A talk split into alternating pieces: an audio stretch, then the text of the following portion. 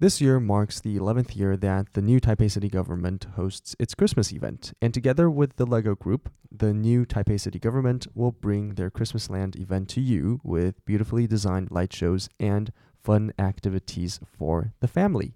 二零二一新北欢乐耶诞城于今年迈向第十一年喽，每次活动都带给民众浓浓的耶诞过节气氛，齐聚一起的欢乐与美好，正是新北欢乐耶诞城的魅力。那今年和知名玩具公司乐高合作，还有精心设计的最美灯饰，陪大家一起闪耀过耶诞节。那顺便补一下刚刚讲到的 “marks” 这个单字，就是代表、标志的意思。大家好，欢迎收听 Kevin 英文不难。今天的节目与新北市政府观光旅游局合作，带来一集 Christmas Special 耶诞特辑。我觉得，身为台湾人，耶诞节虽然不是我们的 national holiday，可是你看到到处百货公司或是路上，你会听到歌，然后看到耶诞树、耶诞灯，然后再加上天气又比较冷，我觉得会让人有一种比较 cozy 温暖的感觉。所以待会我会为各位带来几个访问，几个不同的家庭如何过耶诞节。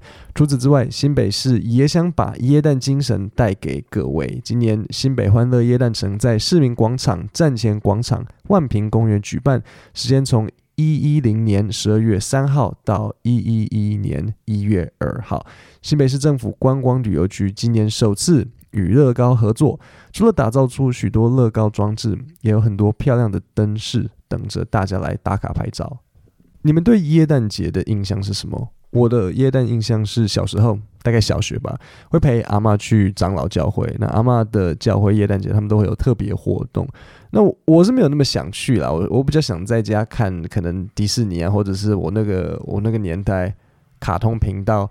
但是阿妈就是会一点点情绪勒索，只有一点点，那他就会说啊，我平时都有煮菜给你吃，陪我去一下教会会很困难嘛，我就会嗯，好吧。那去了也就算了，我还会被叫去发传单。直到后来没有跟爷爷奶奶住，就也也就不会去教会了。那我本身是不太会过耶诞节，可是我的外国朋友他们都会，所以我们今天一起来听听看其他人是怎么过耶诞节。What do you like about Christmas? Well, I like to. My favorite part about Christmas is probably the cookies. The cookies. Mhm. Do you make them? No, there's actually no. My parents actually made them. Actually, this one time when we had this chocolate muffin and, and, a, and, a, and a glass of milk, and we set it out for Christmas. Then at Christmas night, we got presents from the Christmas day, and we saw Santa left a note and ate the cookies and milk. I mean, not cookies, muffin. What note did Santa leave? Well, I kind of forgot, but it was on the back of a note I left for him. Do you get presents for Christmas? Yeah. When I got older, my presents started to get more boring. Really? What's what's a boring present? Well, well, um, I'd say like books. I keep getting a bunch of books. Okay. And, and all and not it and not like that. Or like almost books. 好，那我们的第一个小朋友 Milo，这个 Milo 他喜欢耶诞节的什么？他喜欢 What do you like about Christmas? Well, I like to. My favorite part about Christmas is probably the cookies. cookies，然后他还留了一张纸条给耶诞老人，We saw Santa left a note. 而且耶诞老人还有回信，那我就很好奇啊，我就说 Milo，那耶诞老人说什么？那，但是小朋友跟我说，嗯，I forgot。好，那所以刚刚那位是哥哥，所以我们现在就来听听看他的妹妹 Maya 怎么形容耶诞节。What do you like about Christmas? The present. The presents. What about the cookies? Do you like the cookies too? Yeah. And did you meet Santa or did Santa leave you a note? No. No, no note for you? No. No, okay. 妹妹比较害羞一点，妹妹比较没有讲那么多话，所以妹妹喜欢 Christmas 的什么 What do you like about Christmas? The present. ？The presents，她喜欢礼物。然后这就来了，哥哥说有收到耶诞老人的纸条，我问妹妹说，那你有没有？Did you receive a note from Santa? Note 就是这样一个小纸条。Did you receive a note from Santa？然后妹妹就说 No，那我也她说 No，那她可能忘记了，那我也就没有再特别再问下去了。 好，那在听完这一段，我的朋友 Cindy 她形容她的 Christmas。 So when I was a little girl, uh, I grew up in Minnesota. So Christmas was the quintessential snowy white wintry Christmas. Um, and- Because Minnesota snows a lot. Yes, yes. Minnesota snows a lot. So, um, I mean, there you. It was never a situation of whether there would be snow in the winter. It was just always snow every winter, and usually a lot of it. Um, so it would sometimes snow in starting October, you know, and um, but definitely by December there would be a lot of snow. 所以我们这边有几个重点。Cindy 她在 Minnesota 明明尼苏达州长大，所以呢，她从小的耶诞节就是她说 White Christmas，OK，Christmas、in Minnesota 就是像 White Christmas。那为什么说 White Christmas？什么是 White Christmas？White 白色，所以 White Christmas 就是下雪的耶诞节。如果这样子，树啊、地板啊，全部都是雪，这个就是 White Christmas。OK，那其实美国很多，美国很大嘛，有的地方会下大雪，有的地方不太会下雪。那我们再往下一起听听看。 How did your family celebrate Christmas? Uh, it was heavily influenced by my mother, who is German. Uh, so we celebrated on Christmas Eve, getting to open one present and having um, like a big meal of a lot of like German cold meats and cheeses and things like that. And then we'd wake up in the morning and um, get to open up all of the other presents. We had a bell in the living room, and it was like a dinner bell. And my mom would ring it while I was getting my bath, and it would be Santa Claus leaving, and they would kind of close the door. So by the time I ran out, it'd be like, "Oh, you just missed him, but look, he left all the presents." And we get to open one present that night, and then there'd be a bunch more, and we'd open all the rest in the morning. It didn't. It didn't snow much, right? In North Carolina. No, we never really had. You know, my first white Christmas, if any, I think had been more recent. Um, not a lot of snow. And so, do you continue your uh, like this German tradition right now as an adult? Do you still serve German food during Christmas? we do some of it and now it's also mixed in with kind of new traditions and some of the stuff from the rest of my family 好，那最后一个 Brian，Brian 他在 North Carolina 长大。如果你喜欢可能 Michael Jordan，Michael Jordan 当时就是读那个北卡罗来纳大学 University of North Carolina。那 North Carolina 不太会下雪，所以对 Brian 来讲，他几乎没有遇过 White Christmas。应该是说 North Carolina 不是不会下雪，而是下雪很多时候他们可能会在，诶啊，我记得好像是一月。二月之类的，有时候反而是一二月才是最冷的，所以那这时候耶诞节就已经过了，所以这就是我们的四个不同的 Christmas。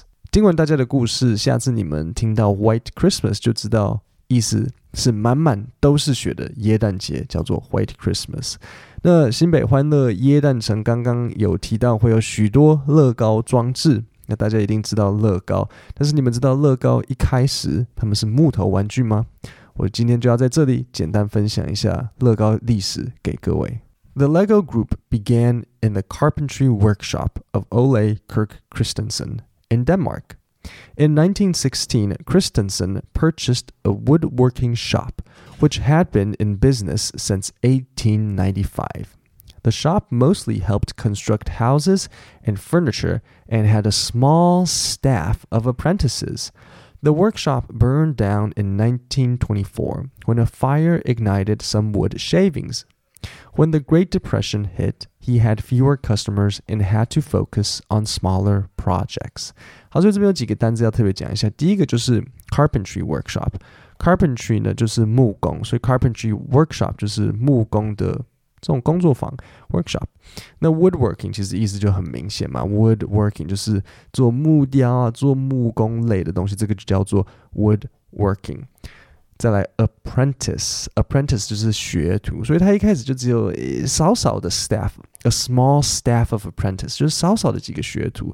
那他当时在一九二四发生了是不是什么事情？就是有一场火，然后把这个墓穴这样烧起来，所以把他的这个 workshop 就烧掉了。那后来在这个 Great Depression 经济大萧条的时候，他没什么客人，所以他就开始做一些小东西。On August 10th, 1932, Christensen's shop started making wooden toys such as piggy banks, pull toys, cars and trucks, and houses. The business was not profitable because of the Great Depression. Farmers in the area sometimes traded food in exchange for his toys. Christensen continued producing practical furniture in addition to toys to stay in business. Following World War II, plastics became available in Denmark, and Lego purchased a plastic molding machine in 1947. One of the first modular toys to be produced was a truck that could be taken apart and reassembled. 然后所以这里发生了什么什么事情呢？就是他在一样嘛，经济萧条时代，他开始做一些小木头玩具，像是一些 piggy banks。piggy bank 很重要，把它学起学起啊，没有到很重要，可是 学起来。piggy bank 的意思就是那个小猪铺满，它真的就叫 piggy bank。OK，所以小时候你有那种塑胶的那个猪啊，然后如果你都是放零钱的话，会重到不行的，然后快要搬不动的，然后只好叫爸妈搬的，那就是一个 piggy bank。OK，所以他那时候就开始生做一些 piggy banks，然后 pull toys 小车子、小卡车、小房子。但是那因为经济萧条嘛，所以没有什么生意。那附近的 farmers 就会跟他用食物来交换他的这些小玩具。那在二战之后呢，塑胶开始在丹麦比较有 available，大家开始有塑胶。那所以 LEGO 他就这个公司他就去买了一个塑胶的模型机，有听到 plastic molding machine，molding 就是他去做一个模型的。那在当时他在这个情况呢，他就开始可以生产这些小东西、小玩具，然后最后就变成我们知道的乐高，然后才卖到全世界。最后，各位如果也想要体验 Christmas 的感觉，欢迎到新北欢乐耶诞城。这次的活动是由观光旅游局主办，那有一百五十万社群用户会员遍及一百八十国的知名旅游网站 Big Seven Travel，它推荐这个耶诞城为全球最佳五十大耶诞市集，而且是亚洲为四入选的耶诞市集。甚至有国外旅游媒体 Tripzilla 更推荐此活动是全球十大梦幻耶诞市集，还曾荣登新加坡樟宜机场官网推荐亚洲四大令人无法想象的完美耶诞市集之一。那这次市府大楼的三 D 镭射光秀，还有结合小朋友最爱的乐高角色，投影面积更是突破往年，就又大又亮。还有大型乐高椰蛋老人与新北市最具代表性的竹笋。